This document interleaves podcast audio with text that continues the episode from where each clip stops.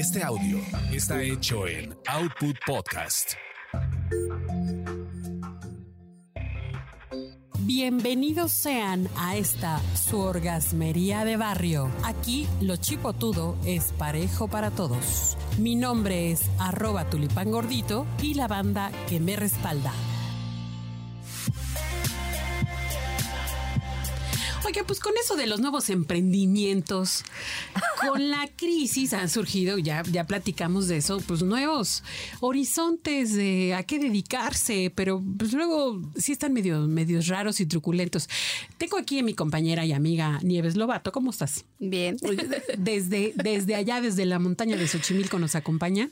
Y también a mi querida amiga Angie Galicia, ¿cómo estás? Muy bien, Angie.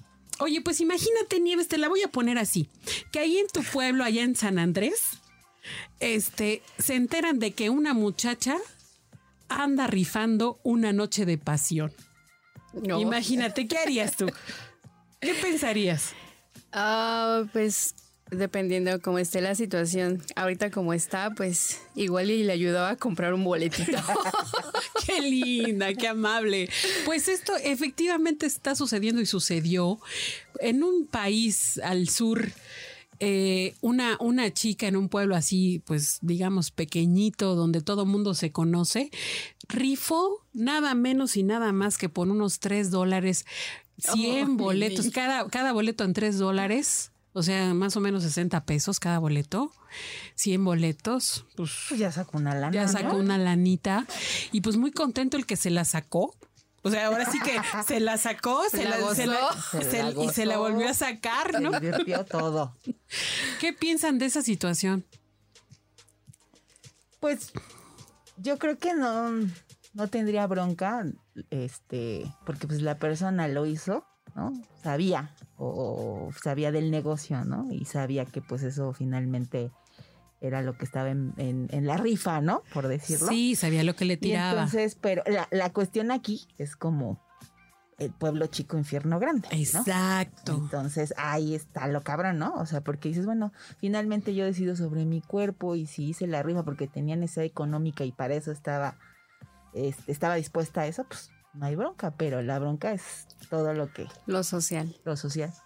Sí, porque pues los hombres estuvieron muy conformes, muy a gusto y, y se sintieron muy, muy solidarios y le apoyaron, pero las señoras se enojaron.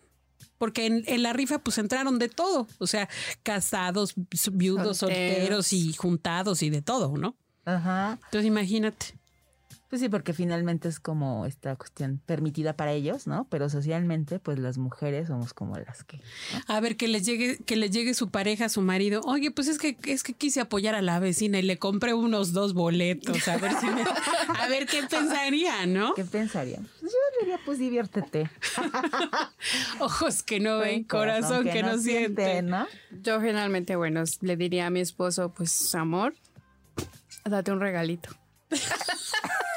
Y no, no está mal que quieras apoyar. Es que miren, la situación está muy difícil, Sí. compañeras. La verdad, ya, ya hablábamos de la- del incremento de las, de las sugar babies, ¿no? Que andan buscando hasta, pues a lo mejor el sustento diario, ¿no? Ya estamos hablando a lo mejor de una situación desesperada. No sabemos.